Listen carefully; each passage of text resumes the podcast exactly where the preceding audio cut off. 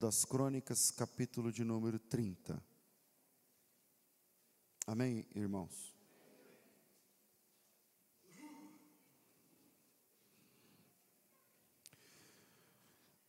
Nós vamos ler do versículo 15 até o 20.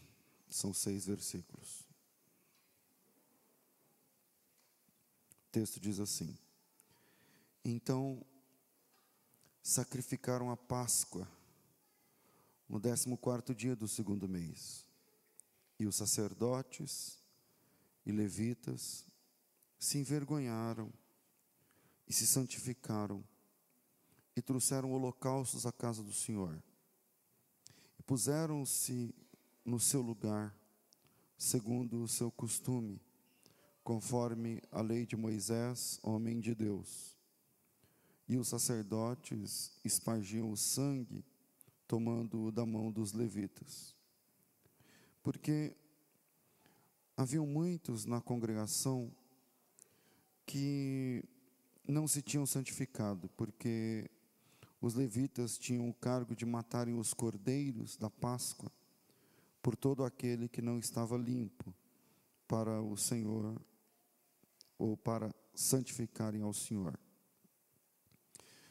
Porque uma multidão do povo, muitos de Efraim, Manassés, Issacar e Zebulon, se não tinha purificado, contudo, mesmo assim comeram a Páscoa, não conforme o rito, Porém, Ezequias orou por eles, dizendo: O Senhor que é bom, faça reconciliação com aquele que tem preparado o seu coração para buscar o Senhor Deus, o Deus de seus pais, ainda que não esteja purificado segundo a purificação do santuário. E ouviu o Senhor a Ezequias e sarou o povo. Amém.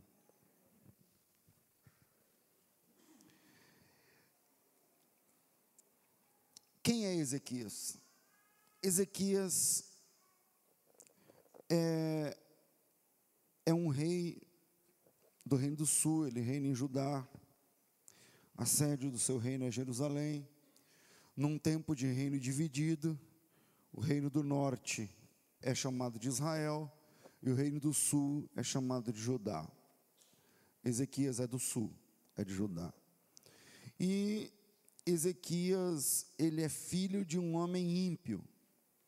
Se você, a gente está no 30, se você voltar umas duas páginas aí na sua Bíblia, uma ou duas páginas atrás, você vai ver a respeito do pai de Ezequias, que é o rei Acás.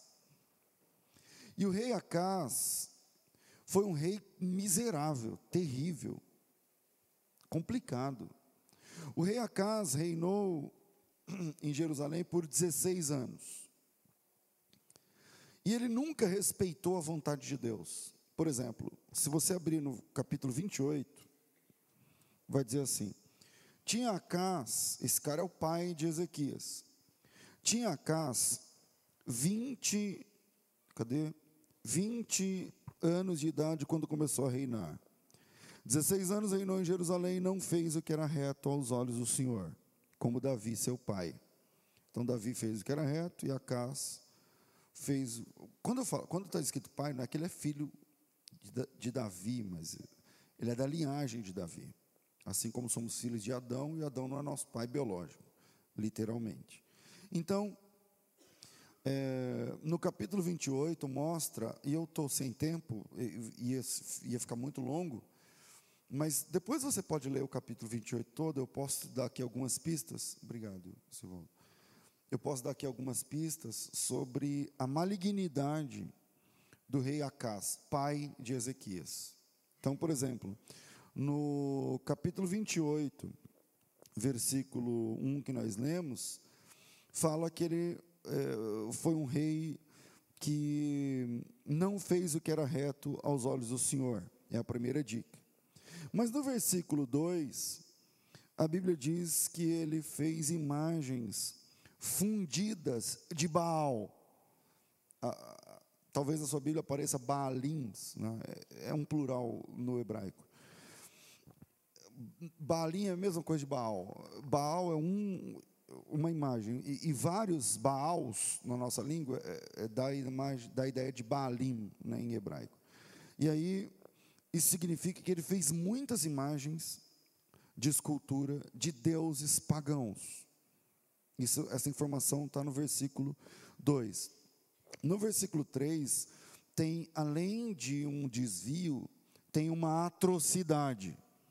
E qual é essa atrocidade? Esse cara, Acas, ele matou alguns dos, seus, alguns dos seus próprios filhos em rituais de magia negra. Ele é um rei de Israel, tecnicamente um servo de Deus, mas em um ritual de magia negra, ele, ele, ele assassina alguns dos seus filhos, irmãos do Ezequias. O Ezequias é o mais velho, então Ezequias tinha irmãos que foram mortos num ritual. E esse ritual é o versículo. Onde está escrito que eu falei? No 3, não é? Queimou incensos no vale dos filhos de Rinom, queimou seus filhos no fogo, conforme as abominações dos gentios. Então existia uma, uma estátua de bronze, e essa estátua era muito grande, talvez uns 3, 4 metros de altura, uma estátua de uma divindade pagã, e essa estátua era, estátua era oca. E a mão da estátua era uma chapa. Assim, as duas mãos da estátua eram uma chapa. E eles enchiam essa estátua de brasas, até ficar alaranjada. E esses, essas crianças eram colocadas na mão dessa estátua. E ela ia morrendo, queimada, cozida. E enquanto ela ia gritando, as pessoas iam batendo palma, batendo os pés e gritando para não ouvir o grito das crianças. O rei Acás fez essa barbaridade com alguns dos seus filhos, com alguns dos irmãos do rei Ezequias. É, no versículo 23, ainda do capítulo 28, tem mais informações.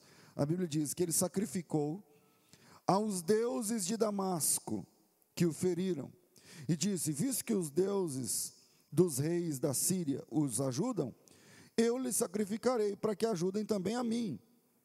Porém, eles foram a sua ruína e a também a ruína de todo Israel. No versículo 24, a Bíblia diz que ele quebrou os vasos do templo, ele entrou no templo, mandou entrar no templo, quebrou os vasos, eu vou ler o 24. Ajuntou a casa os vasos da casa do Senhor e os fez em pedaços, os vasos da casa de Deus. Fechou as portas da casa de Deus, ele fechou, ele lacrou o templo. Esse cara lacrou o templo, eles não têm mais culto, não tem mais louvor, não tem, acabou. A religião judaica termina comigo. Isso é o acaso. Ele fechou as portas da casa do Senhor e fez para ele mesmo altares em todos os cantos da cidade de Israel ou da cidade de Jerusalém, em Israel. Então, é, o que fica nessa introdução é que o Ezequias é filho de um rei ímpio, ele tem péssimos exemplos na sua casa, né? e esse cara, a casa, esse miserável, que matou seus próprios filhos, é um desgraçado que faz uma coisa dessa, num ritual de magia negra, esse cara é o pai de Ezequias. É o exemplo que o Ezequias tem em casa. E esse é o exemplo que o Ezequias tem como paradigma. Então, Ezequias tem todas as é, condições para ser um rei da pior qualidade. Não é verdade? Porque esse cara é o pai dele. Ele teve irmãos assassinados assim. Então, o Ezequias que teve irmãos mortos covardemente num ritual, ele, como sendo o primogênito, teve de presenciar, teve de estar tá ali, bater palma junto, bater o pé junto. Infelizmente, existem pais que matam os filhos ainda hoje. E, e nem sempre uh, literalmente, mas ainda existe, mas não é nosso assunto. E o Acas morreu. O pai desse cara, esse, esse demônio em forma de gente, de rei, morreu. Graças a Deus. É... E aí o Ezequias assumiu o trono com todos os ingredientes para ser um péssimo rei. Mas Ezequias resolveu ser diferente. A gente leu o capítulo, a nossa leitura foi no 30, não é? Mas se a gente voltar uma página, no 29, vai estar escrito assim: Tinha Ezequias 25 anos de idade quando começou a reinar, e reinou 29 anos em Jerusalém. Versículo 2: Fez o que era reto aos olhos do Senhor, conforme tudo que fizera Davi seu pai. E no primeiro ano do seu reinado, no primeiro mês. Veja, na primeira chance que ele tem, no começo do seu reinado, a, qual a primeira coisa que o Ezequias vai fazer? Ele vai restaurar a casa de Deus. A primeira, a primeira atividade de, de Ezequias como rei foi fazer, eh, na verdade, desfazer aquilo que seu pai havia feito. O pai dele lacrou o templo, ele vai abrir. O pai dele emporcalhou o templo, ele vai limpar. O pai dele proibiu o culto, ele vai autorizar. O pai dele, enfim, no primeiro dia do seu reinado, ele priorizou a limpeza da casa de Deus. Ele priorizou a limpeza da casa de Deus. Versículo de número 4. Ele trouxe os sacerdotes e os levitas e os ajuntou na praça oriental. O templo está travado, lá está trancado, ali na praça perto. E ele disse: Ouvi-me, ó levitas, e santificai-vos agora. Santificai a casa do Senhor Deus dos vossos pais, e tirai do santuário a imundícia. Depende da versão que você tem, não vai ter essa palavra, porque essa palavra parece que é meio forte. Né? Então, ele está dizendo: vamos entrar no santuário, vamos entrar no templo e vamos tirar imundícies. É, eu pretendo deixar três pontos para a gente pensar nesse texto, não sei se vou conseguir, mas vamos direto no primeiro ponto. O primeiro ponto é o seguinte: Deus não aceita uma casa cheia de imundícies. Deus não aceita uma casa cheia de imundície. Eu vou usar a palavra que está na Bíblia. Muito embora essa palavra para nós é, parece que ela é meio forte, parece que ela é meio né, pesada, mas eu vou trabalhar com essa palavra. Primeiro ponto: Deus não aceita uma casa cheia de imundície. A prioridade de Ezequias era no seu reino, quando ele assume o trono, ele tem uma meta, ele tem uma prioridade. A prioridade de Ezequias é adorar o Senhor é servir ao Senhor. Essa é a prioridade número um do reino. Ele não está preocupado ainda com políticas internacionais. Ele não está preocupado ainda com ações sociais. Não que isso não seja importante, mas ele não está preocupado ainda com importações e exportações. Ele não está preocupado ainda com comércio exterior. Ele não está preocupado ainda com dívida externa. Ele não está preocupado ainda com PIB. Ele não está preocupado ainda com os ministérios. Ele não está preocupado ainda com ministros. Ele não está preocupado ainda com a política externa ou interna. Não. A primeira preocupação do rei Ezequias tem a ver com adorar ao Senhor, tem a ver com servir ao Senhor. E a prioridade de Ezequias, sendo adoração, sendo adorar a Deus, ele, a primeira coisa, a primeira parada é o templo. O templo que o seu pai lacrou. O templo que o seu pai, desgraçado, ímpio, miserável, fechou. A prioridade é adorar a Deus. Isso parece fácil, porque eles falam, não, se essa é a prioridade, legal. Vamos cantar, vamos louvar, vamos exaltar, vamos não sei o que lá. Bom, isso parece fácil, mas quando ele chega no templo, ele percebe que o templo não está em condições de uso. E não é condições de uso, não. Pega uma mangueira, uma VAP, não é uma, porque está fechado há muito tempo, e a gente dá uma limpada, chama a equipe da limpeza. Não, não é isso. Não é essa limpeza fina que precisa. Ele percebe que o templo não está em condições de fazer ali um culto. Está entulhado de coisas pagãs. Por quê? Porque o templo estava cheio de coisas que Deus abomina, irmãos. O pai dele trouxe para o templo, para a casa de Deus, coisas que Deus abomina. E aí, com pouco tempo que eu tenho, eu vou precisar da sua ajuda nessa mensagem. Porque eu estou trabalhando nas quintas-feiras a diferença da antiga e a nova aliança. E a gente já entendeu que a diferença do Antigo para o Novo Testamento é o endereço de Deus. No Antigo Testamento, Deus mora num prédio. No Novo Testamento, Deus mora em pessoas. Então, quando eu estou falando do templo, você já sabe que templo eu estou falando aí. Me ajuda aí. E esse templo, lá na antiga aliança, prédio, que corresponde à nova aliança, eu e você, está entulhado de coisas que Deus abomina. E aí o Ezequias olha e fala assim: não tem condições de servir ao Senhor aqui, cheio de, de tranqueira, cheio de coisas. Então ele toma uma decisão, ele convoca sacerdotes, ele convoca levitas, ele convoca o pessoal que é responsável pela fé, pela manutenção da fé, e determina uma limpeza radical. Não é. Essa limpeza não é uma limpeza com balde e pano de chão. Essa limpeza é com martelo, machado e foice, essas coisas. Essa limpeza não é uma limpeza com espanador. Essa limpeza é com marreta, com caçamba e carrinho de mão. Então, ele determina uma limpeza grossa, uma limpeza hard, uma limpeza pesada. E ele faz isso porque ele percebe que, do jeito que ali estava, não tinha condições de servir ao Senhor. Essa percepção eu preciso ter, você precisa ter.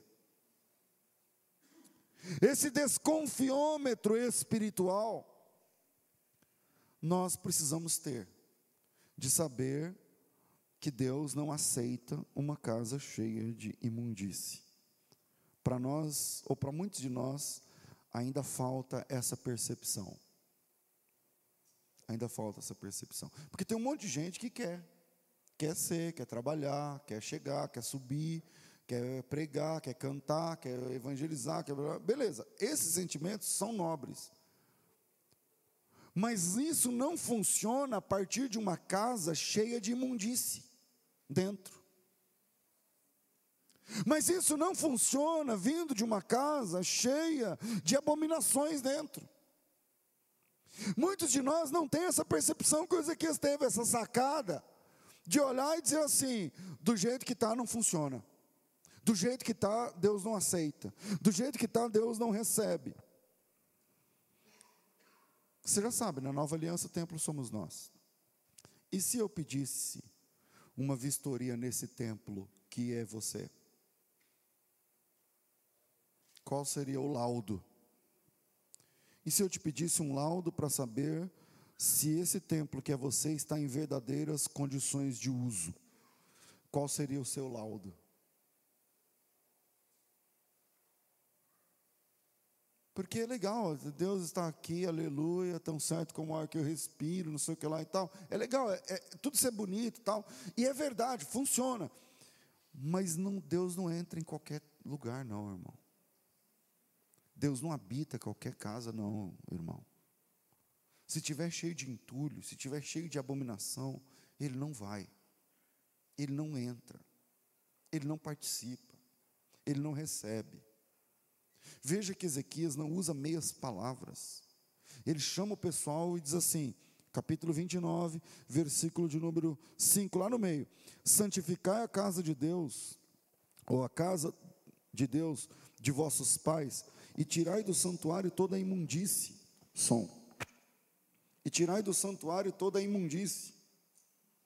Ele não usa meias palavras. A palavra imundície no hebraico, ali, é a palavra nidá no hebraico.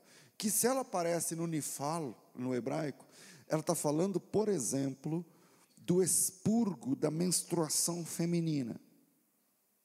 Isso é imundície. Se ele tiver no refil, por exemplo, que é uma outra ação do verbo hebraico, ela está falando, por exemplo, da impureza cerimonial, que também tem a ver com a menstruação. A mulher menstruada ficava impura cerimonialmente.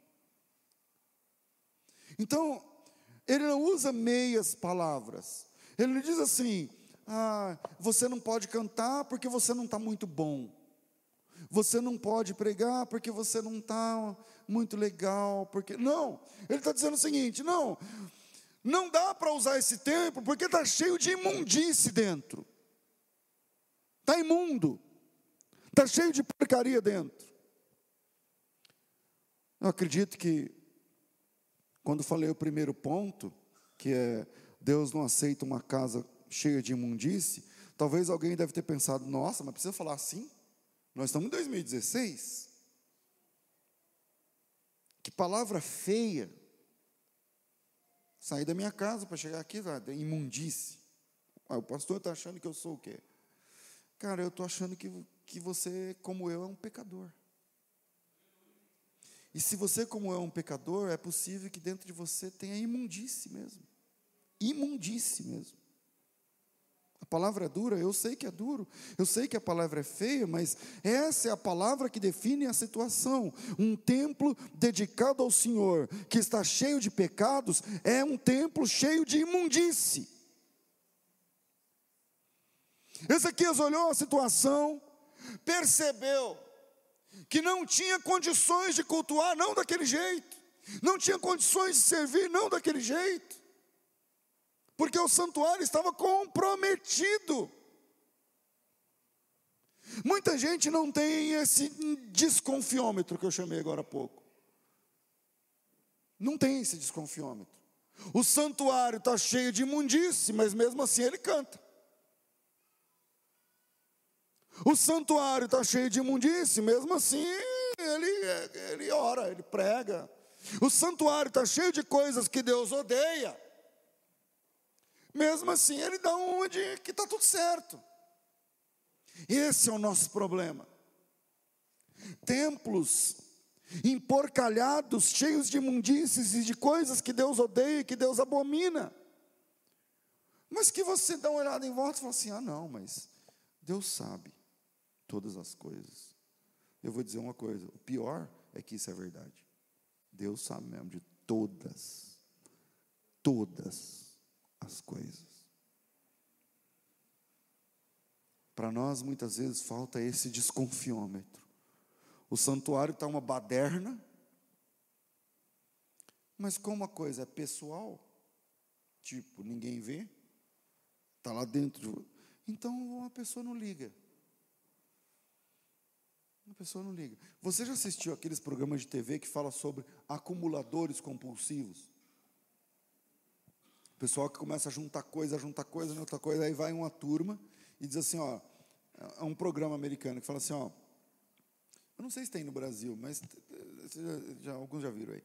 Aí fala, ó, a gente vai fazer o seguinte, a gente vai reformar a sua casa se você deixar a gente acabar com isso aqui. Aí a casa, o apartamento, sei lá o que, tem lá quartos e mais que só tem o, o vaso sanitário livre, o resto é cheio de lixo. Aí a pessoa diz assim: oh, mas eu não posso jogar fora. Eu não consigo. Algumas vezes eles conseguem, aí limpa toda a casa tal. Alguns programas, muitos deles a pessoa não consegue abrir mão daquilo. Isso é um transtorno. E, e aí é, ele põe o pessoal da TV para correr e ele continua lá com a casa toda imunda.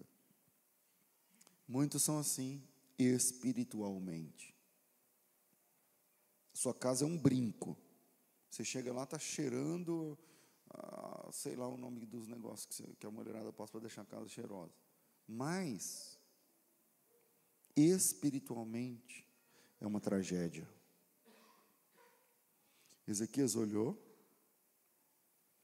e disse o seguinte: Isso aqui não está em condições de fazer um culto, não.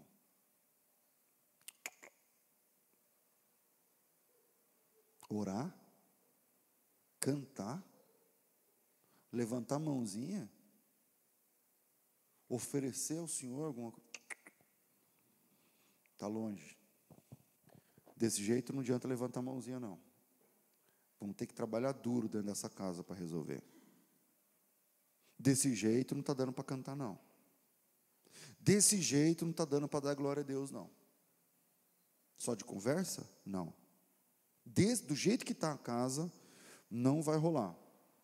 Chama o pessoal, pega as ferramentas e vamos para cima dessa casa e vamos limpar esse negócio. E vamos derrubar tudo que Deus odeia. E vamos derrubar tudo que Deus não se agrada. E vamos colocar para fora dessa casa tudo que Deus não concorda, que Deus não aceita. E vamos limpar essa casa. E vamos varrer essa casa. E vamos lavar essa casa e vamos decorar essa casa de novo, do jeito que Deus gosta, e vamos deixar essa casa do jeito que Deus gosta, do jeito que Deus falou, do jeito que tem de ser, do jeito que Deus concorda, do jeito que Deus aceita. Vamos, primeiro vamos arrumar a casa. Aí depois a gente canta. Aí depois a gente prega, aí depois a gente ora. Aí depois a gente levanta a mão e vai ser uma delícia. Mas agora essa não é uma hora de culto, essa é uma hora de limpeza.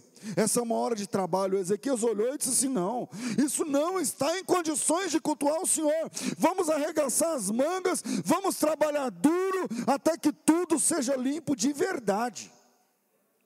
Porque Deus não aceita casa cheia de imundície, irmão. E essa deve ser a atitude de quem quer servir a Deus de verdade. Com apenas 25 anos de idade 25 anos de idade. Ezequias mostra que a idade cronológica não importa. E é, ele aconselha sacerdotes que, que têm o dobro da sua idade. Versículo 11, capítulo 29, versículo 11. Agora, meus filhos, e seu Ezequias de 25, falando para a velha arada de 70, se liga o que ele está dizendo chamou os caras de meus filhos. Agora, meus filhos, não sejais negligentes, porque o Senhor vos tem escolhido para estardes diante dEle, para o servirdes e para ser de seus ministros e queimar os incensos. Eu, Ezequias, com 25, sem um cabelo branco, se volta para a classe sacerdotal, e diz assim: sabe por que, que a gente tem que fazer essa limpeza? Sabe por que, que a gente tem que entrar nesse templo e pôr para derreter tudo que não for de Deus, colocar para fora? Tem uma razão especial. Porque Deus escolheu vocês para serem ministros dEle. Deus escolheu vocês para que vocês servissem a Ele. Deus escolheu vocês, meus filhos, um menino de 25 falando para o pessoal, para os sacerdotes. Deus escolheu vocês para que vocês estivessem diante dele. E aí o jeito que está a situação não combina. Não combina. Vamos arregaçar a manga? Talvez demore um dia, talvez dois, talvez uma semana, eu não sei. Depende do tanto de imundície que tem aí dentro. E vamos limpar. Porque por que, que a gente tem que limpar?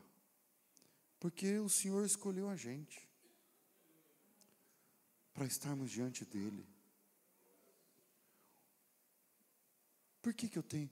Por que, que Deus está trazendo essa palavra a princípio muito dura para nós? Porque Deus escolheu você para estar diante dele. Não importa qual a sua idade. Deus escolheu você para trabalhar para Ele. Você não é um cara, uma pessoa que foi chamado só para cruzar o braço e ficar ouvindo para pastor. Não. Deus escolheu você também Deus escolheu você, Deus chamou você, Deus vocacionou você, Deus capacitou você, Deus falou com você, Deus convocou você. Isso não tem nada a ver comigo, isso não tem nada a ver com essa igreja. Às vezes nem existia nossa igreja e Deus já estava chamando você, tratando você, falando com você, mexendo com você, selecionando você entre mil. Deus escolheu você. Para o servir, para ser seu ministro, para queimar o incenso, para trabalhar. O Senhor te escolheu para estar diante dEle, amém, irmão? Para o servir, para ser seu ministro. Agora, olha a condição do templo, por favor, vê se pode. O Senhor te escolheu, o templo é você. Agora olha a condição. Se estiver compatível com o chamado de Deus, amém. Vamos para cima, vamos para frente. Agora, se está incompatível, esse é o primeiro ponto. Eu já esqueci. Deus não aceita uma casa cheia de imundície. Olha para você, você é a casa. Olha para você, você é o escolhido. Olha para você, você é o sacerdote. E aí você vê se a casa está compatível ou se está incompatível. Pastor, está incompatível, então tem que limpar. Então tem que limpar. Tem que resolver. Tem que limpar. Naquele caso, a limpeza grossa, a da caçamba, da marreta e do machado, durou oito longos dias. Oito dias.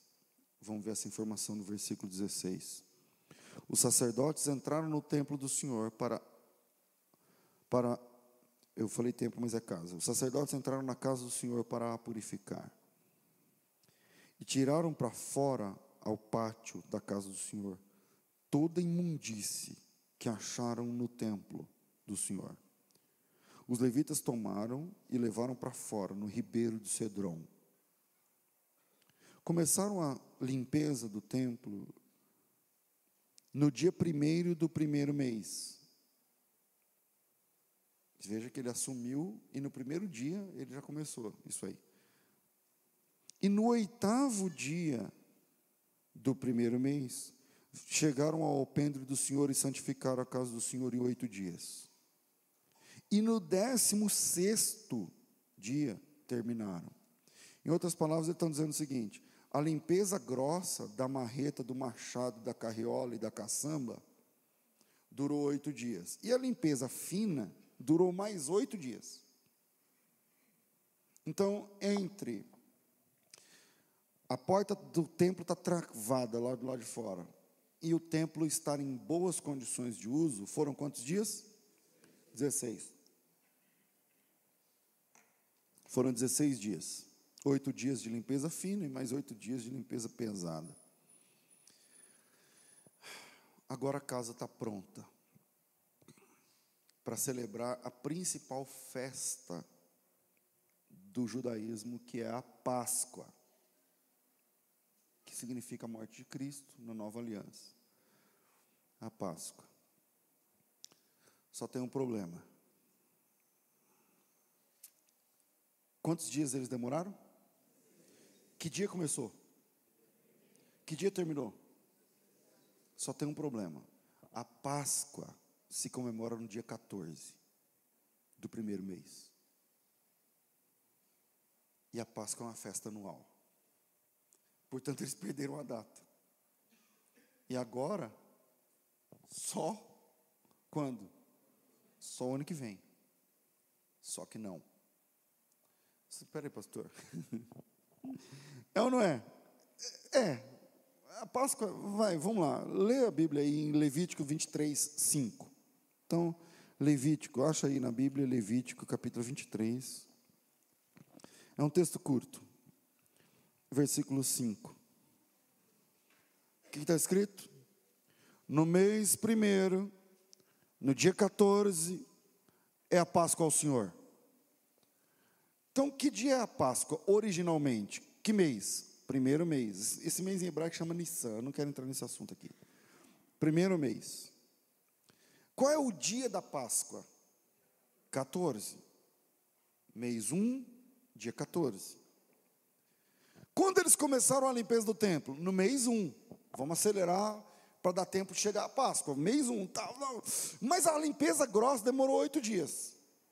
E quando eles acharam que ia terminar rápido em dois dias, não, teve mais oito para entregar. Por quê? Porque o pai de, do Ezequias, ele tinha quebrado os vasos do, do templo. Esses vasos precisavam ser remontados. Essas coisas precisaram ser recolocadas. Em tudo isso que eu estou chamando de limpeza fina, demorou mais uma semana. Demorou mais oito dias. É por isso que no capítulo 30, vamos lá. Até eu perdi já aqui na minha Bíblia, estava aqui agora mesmo. É por isso que no capítulo 30 está escrito assim: ó, depois disso, Ezequias enviou por todo Israel e Judá, e escreveu também cartas a Efraim e Manassés, para que viessem à casa do Senhor em Jerusalém, para celebrar a Páscoa ao Senhor Deus de Israel. Aí você fala assim: peraí, pode isso, Arnaldo? Porque a Páscoa já tinha passado a, a, o prazo. Ele terminou dia 16. Que Páscoa que é essa que ele vai celebrar? Ele termina no dia 16 e fala assim: e aí, vamos fazer a Páscoa? Ué. Os pagãos gostam de comemorar o aniversário de Jesus dia 25 de dezembro. É a mesma coisa de falar assim: dia 27 de dezembro, falam assim: e aí, vamos fazer o Natal? Como assim? Como assim? O cara terminou no dia 16. Como é que ele quer fazer a Páscoa no segundo mês? Ou no é, passada a data? Versículo 2, segundo Crônicas 32. Estão comigo? Diz assim: Porque o rei tivera conselho com seus maiorais e com toda a congregação de Jerusalém, para celebrarem a Páscoa no segundo mês. Ele perdeu a data, e aí o pessoal olhou e falou: Nossa, mas a casa ficou tão bonita, ficou tão chique, ficou tão maravilhosa e tal. E Páscoa só o ano que vem. Acabou, por causa de dois dias a gente vai perder essa festa. Lá em Levítico diz que a festa é, é no dia 14 do primeiro mês. Que dia é hoje? 16. Anteontem era Páscoa, mas a gente estava em plena limpeza do templo. O que, que a gente faz? Aí o pessoal se reuniu e falou assim: e se a gente fizer uma Páscoa daqui um mês, no segundo mês, no dia 14, tudo certinho, mas do mês errado? No dia certo do mês errado, a gente faz a Páscoa. O que, que vocês acham? Aí eu falei: ah, eu não sei. Será que Deus aceita? Será que isso não é um ultraje contra Deus? Será que no afã de querer acertar a gente vai errar mais ainda? Aí o Ezequiel sentou com os maiorais, o tal dos maiorais, os caras que dão conselho e tal. Aí eles disseram o seguinte: não, porque o que a gente quer fazer é servir o Senhor. Outro detalhe do, do Acas, pai de Ezequias, ele tinha cancelado a Páscoa, não existia mais Páscoa. Há muitos anos não se celebrava Páscoa. Isso não tem mais Páscoa. Ezequias, eu nem, nem lembro como é uma Páscoa mais, porque ele era pequeno. Eu nem lembro como que celebra uma Páscoa. Aí o pessoal diz: não, então vamos fazer o seguinte. A gente acha que, que Deus pode nos. Ele pode aceitar é, é, essa oferta no mês errado. Vamos apostar na misericórdia de Deus. E vamos preparar uma Páscoa bem feita para o mês que vem, no dia 14. A gente tem 28 dias até lá. E aí o Ezequias parou e falou assim: Não, tudo bem. A gente pode fazer, mas será que Deus recebe? Isso nos leva ao segundo ponto, talvez fica nesse. O coração é mais importante do que as regras da religião. O coração, e entenda-se que a alma, o interior, é mais importante do que as regras da religião. A casa está limpa, o templo foi purificado, a imundície saiu. Só tem um problema: eles demoraram muito para limpar tudo, perderam a data, perderam o prazo, perderam o prazo da festa, perderam o prazo da consagração, porque a Páscoa é uma festa que uma semana antes tem que consagrar todo mundo, tem que tirar o fermento fora. Eu não estou com tempo para mostrar isso aí lá na Bíblia, na Êxodo, mas uma semana antes tem que tirar todo o fermento, uma semana antes tem que jogar o fermento fora, uma semana antes começam os jejuns, começa é a festa mais importante. E eles terminaram tudo no dia 16. Não dava. Não dava. Por isso a ideia de jogar para um mês que vem. Por que eles estão jogando para o mês que vem? Porque eles perderam o prazo de se consagrar. Vem comigo. Eles perderam o prazo de, se consagrar. Mas eles não perderam o mais importante, que é a vontade de se consagrar. Eles perderam o prazo, mas eles não perderam a vontade. Tem muita gente na vida que perde o prazo. Tem muita gente que perdeu o prazo. Talvez aqui sentado tem gente me ouvindo que perdeu o prazo. Talvez aqui entre nós alguns perderam o prazo, perderam a data. E talvez até estragaram tudo há muito tempo. Perdeu o prazo, o homem que deixou que o seu casamento acabasse por não reconhecer os seus erros, perdeu o prazo. Perdeu o prazo, o pai que foi relapso, que foi relaxado enquanto seus filhos cresciam sem abraços, sem beijos e sem ouvir eu te amo, perdeu o prazo. Seu filho não morreu, mas você perdeu o prazo. Ele cresceu já. Não é o mesmo efeito psicológico você abraçar um barbado e dizer que ama, do que você abraçar um piquechotinho desse tamanho. Perdeu o prazo. Perdeu o prazo a mulher que sempre está certa, sempre está certa, sempre está certa, sempre está certa, e que de tanta intransigência acabou ou está acabando com seu casamento, pelo menos está acabando com o prazer que devia ter no casamento, de tanta chatice, perdeu o prazo. Perdeu o prazo o crente que conhece a verdade, que conhece a palavra, e mesmo assim não vive como deveria viver, perdeu o prazo. Se você é crente há 20 anos, e até hoje, vive em murcho, meio para lá, meio para cá. Um dia tá bom, um dia tá mal. E vive enchendo o saco no Facebook. E vive, de, eh, eh, sabe, vomitando maldade, malignidade. E fala mal de um. Perdeu o prazo.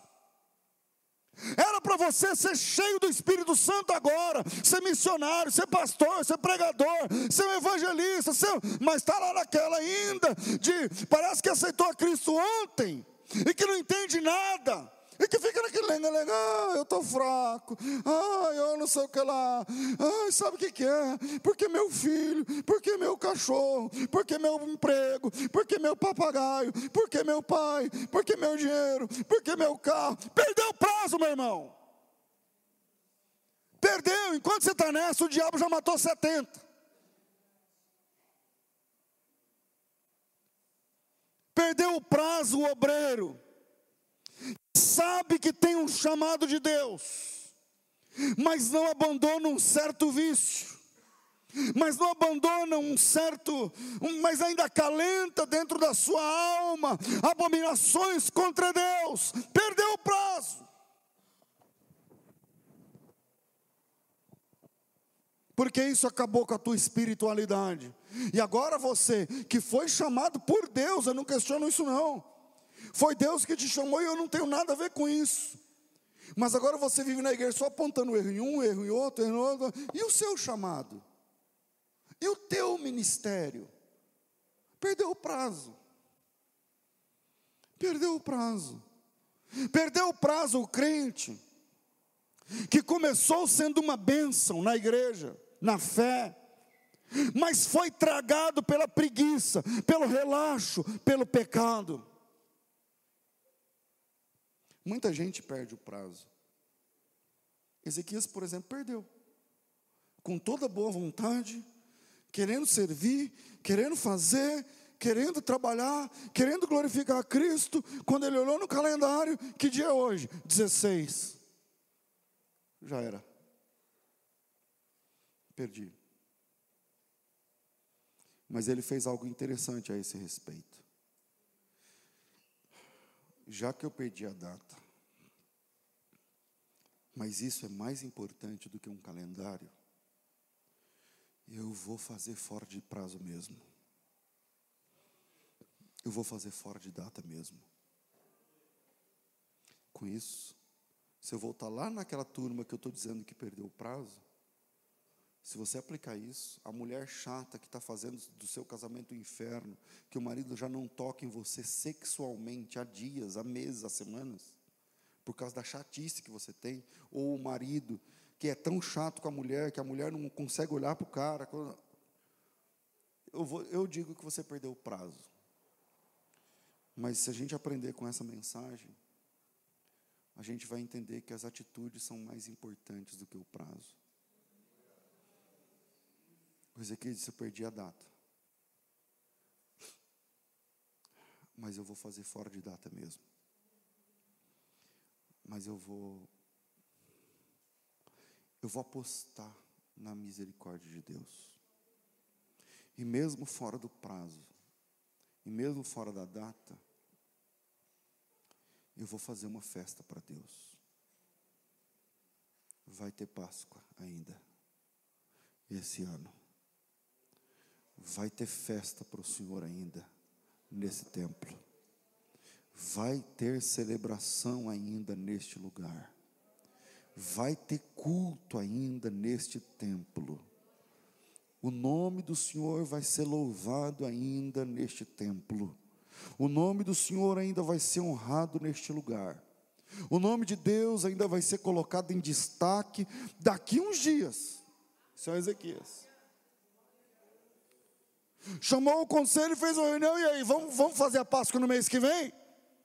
Então, mas só tem um problema, qual? O Levítico. Ah, Levítico é um problema, porque o que é que diz lá?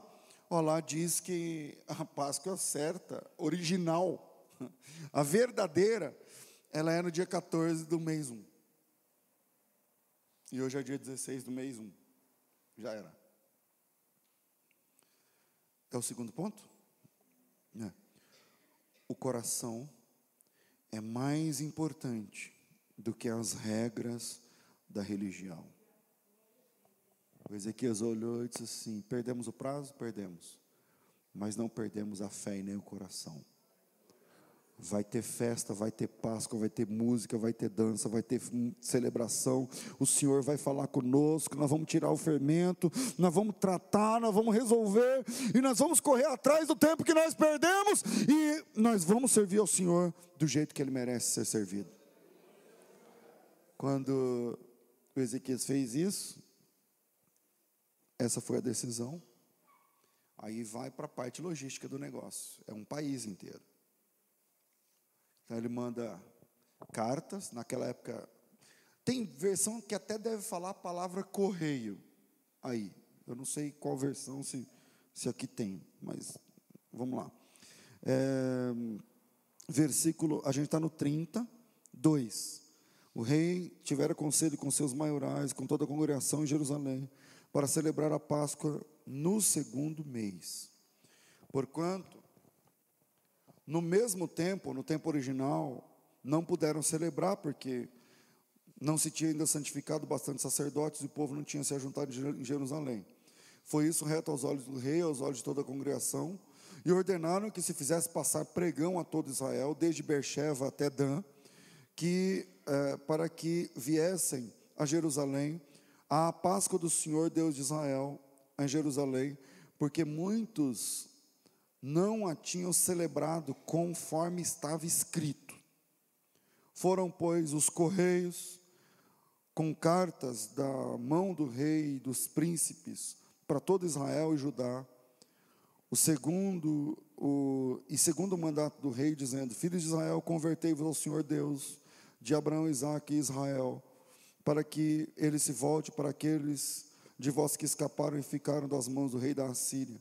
Não sejais como os vossos pais, como os vossos irmãos, que transgrediram ao Senhor Deus dos seus pais, pelo que ele pôs em assolação, como vedes. Não endureçais agora o vosso serviço, como os vossos pais. Dai a mão ao Senhor, e vinde ao seu santuário, que ele santificou para sempre, e servi ao Senhor nosso Deus, porque o ardor da sua ira se, se desvie de nós, porque em vos convertendo ao Senhor, vossos irmãos e vossos filhos acharão misericórdia perante os que os levaram cativos, e se tornarão a essa terra, e tornarão a essa terra, porque o Senhor vosso Deus é piedoso, é misericordioso, e não desviará de vós o seu rosto, e se vocês se converterem a ele.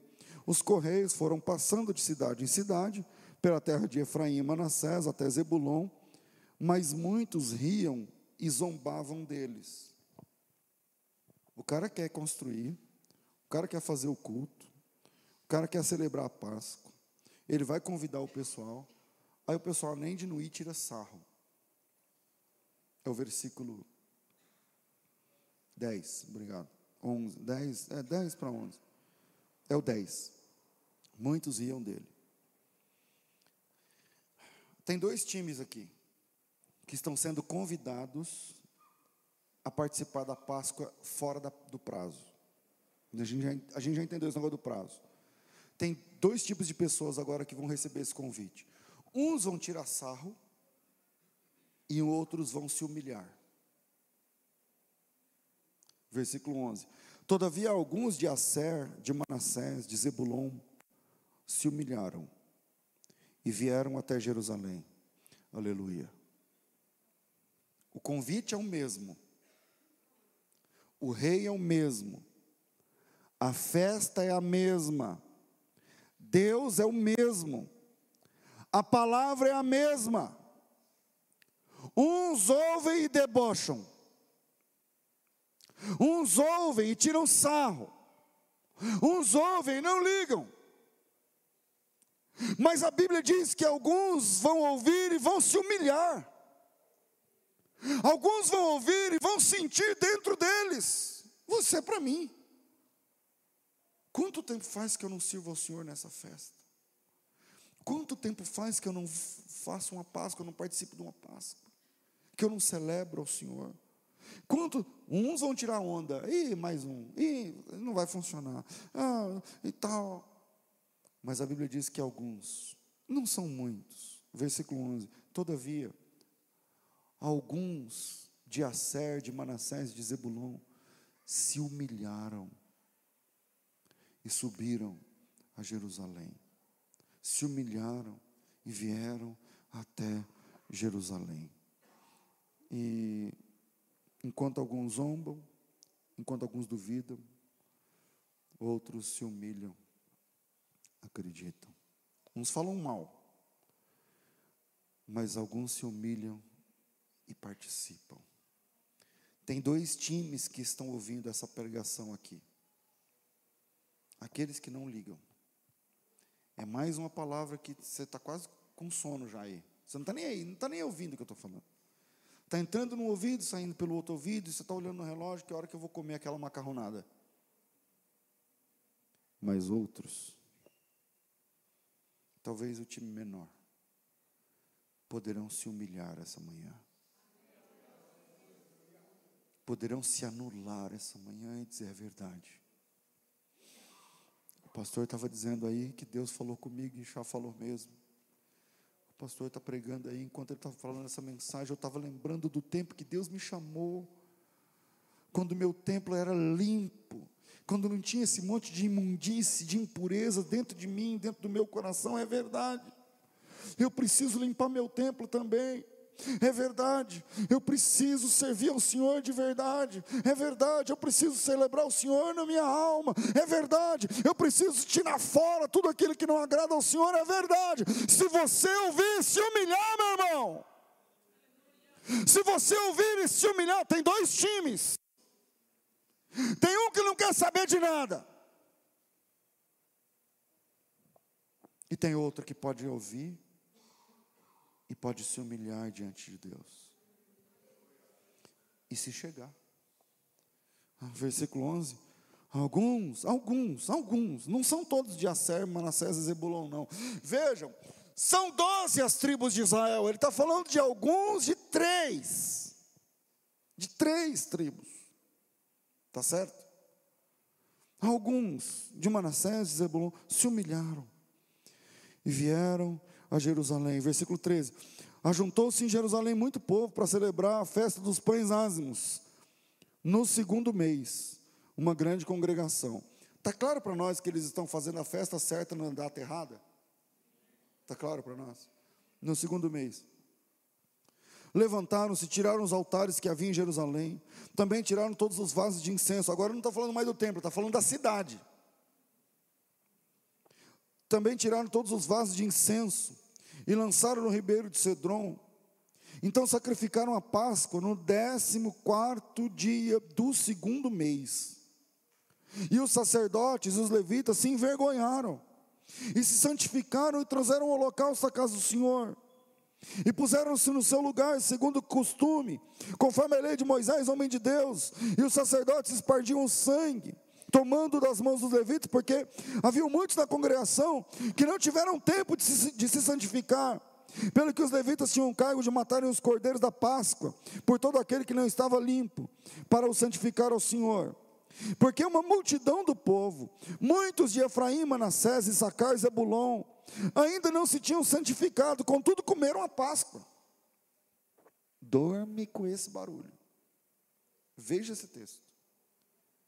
Eles foram convidados e vieram, mas aquela limpeza, que na época era ritual, tipo, uma semana sem fermento na sua casa, os jejuns, as ofertas, a ideia de você pegar um carneiro no dia 10, levar para sua casa e criar até o dia 14, tudo isso é regra da Páscoa. Essa turma foi convidada mesmo estando no segundo mês, eles não conseguiram observar as exigências rituais. Tecnicamente, a festa já está em data errada. E tecnicamente, tem gente que também foi, quer participar e não pode, por causa do rito, que é o versículo, me ajuda aí, 18 porque muita multidão do povo, uma multidão do povo, muitos de Efraim, Manassés, Sacar e Zebulon, não se tinham purificado. Mesmo assim comeram a Páscoa, não como está escrito. É forte esse texto. Eles participaram da Páscoa, deixa eu ver como é que está nessa versão. Contudo, comeram a Páscoa, não como está escrito. Ou seja, comeram, mas não do jeito que devia comer participaram, mas não do jeito que devia participar. Eu tenho que encerrar. Qual é o jeito que a gente devia estar? Hoje aqui.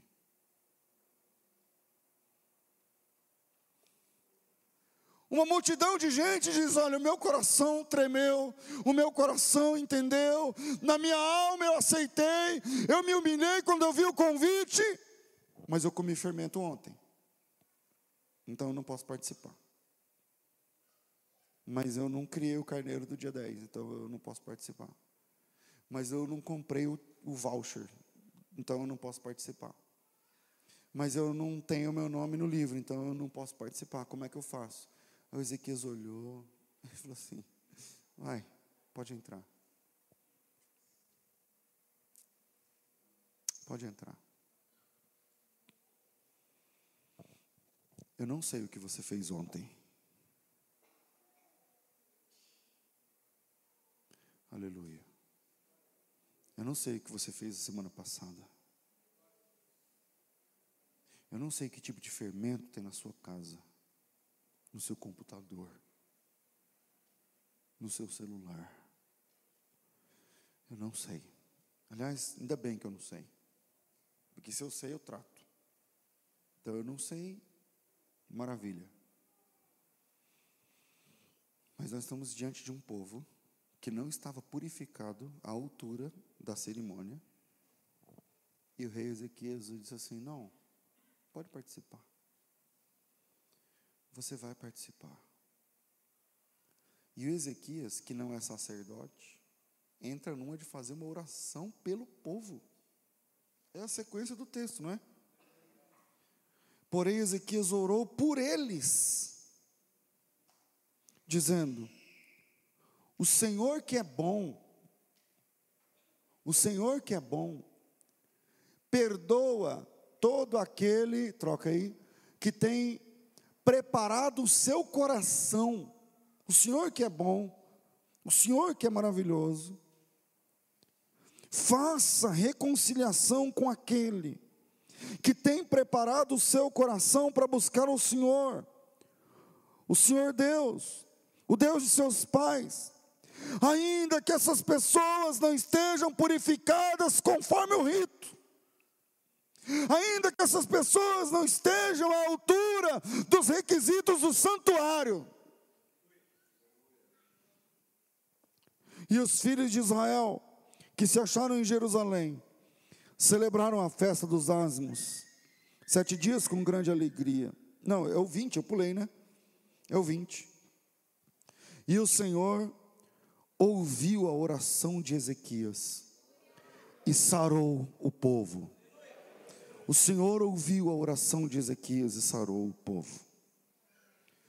Talvez eu esteja falando aqui para pessoas que precisavam ouvir exatamente isso que estão ouvindo agora que estão sentados aqui me ouvindo, mas que não estão à altura. O Ezequiel disse: Senhor, o Senhor que é bom, o Senhor que é maravilhoso,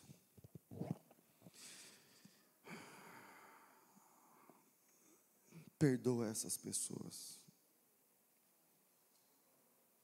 Permita, Senhor, que elas possam participar mesmo não estando em conformidade com as exigências do santuário. Mesmo que elas não estejam em conformidade, mesmo, eh, mesmo não sendo conforme o rito, conforme o jeito original, a verdadeiro, tal que devia ser. Eles não estão à altura. Mas permita que eles participem. E a Bíblia diz que Deus atendeu a oração de Ezequias e sarou pessoas. Eu, sem demoras, eu quero fazer essa oração aqui hoje. E se você precisava ouvir exatamente isso, eu quero que você saia do seu lugar e venha aqui à frente, não importa a sua igreja, a sua denominação, ou se você não é crente, ou se você é dessa igreja, ou se você